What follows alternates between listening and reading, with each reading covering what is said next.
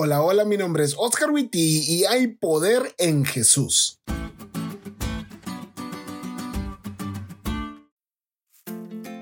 Hace unos días atrás, un chico al que aprecio mucho y que trabajó conmigo me contó que durante sus vacaciones la pasó fatal y que anhelaba ir conmigo para platicar porque se sentía solo y triste.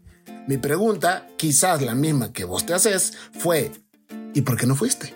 Su respuesta fue como ya no trabajo con usted, pues creí que ya no podía venir.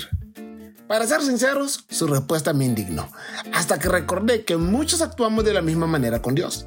Cuando estamos sirviendo en la iglesia, creemos que podemos acercarnos a Dios y contarle todo, buscar su ayuda y recibirla como si todo esto no fuera por gracia. Pero cuando no es así, creemos que no podemos acercarnos a Dios confiadamente.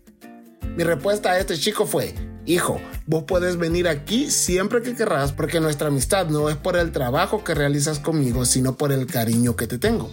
Pero eso yo, que soy un pecador. Pero en el caso de Jesús, no solo es el cariño el que nos da acceso a pedirle todo aquello que necesitamos y que si lo hacemos creyendo lo recibiremos, sino su resurrección. Porque gracias a ella Jesús está en una posición de poder tan grande que Él puede gobernar y proveer todo lo que su pueblo pudiera necesitar por toda la eternidad. Cuando te preguntes si a Jesús le interesan tus situaciones, aflicciones y problemas, no lo dudes. Tu Dios te ama con pasión, con locura, te ama hasta la cruz. Pero cuando te preguntes si Jesús puede ayudarte, proveerte o sanarte, no lo dudes. Tu Dios es grande, tan grande que ni la muerte lo pudo detener.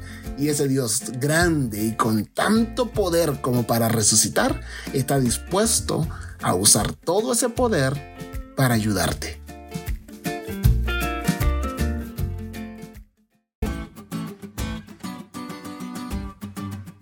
¿Te diste cuenta de lo cool que estuvo la lección? No te olvides de estudiar y compartir este podcast con todos tus amigos. Es todo por hoy, pero mañana tendremos otra oportunidad de estudiar juntos.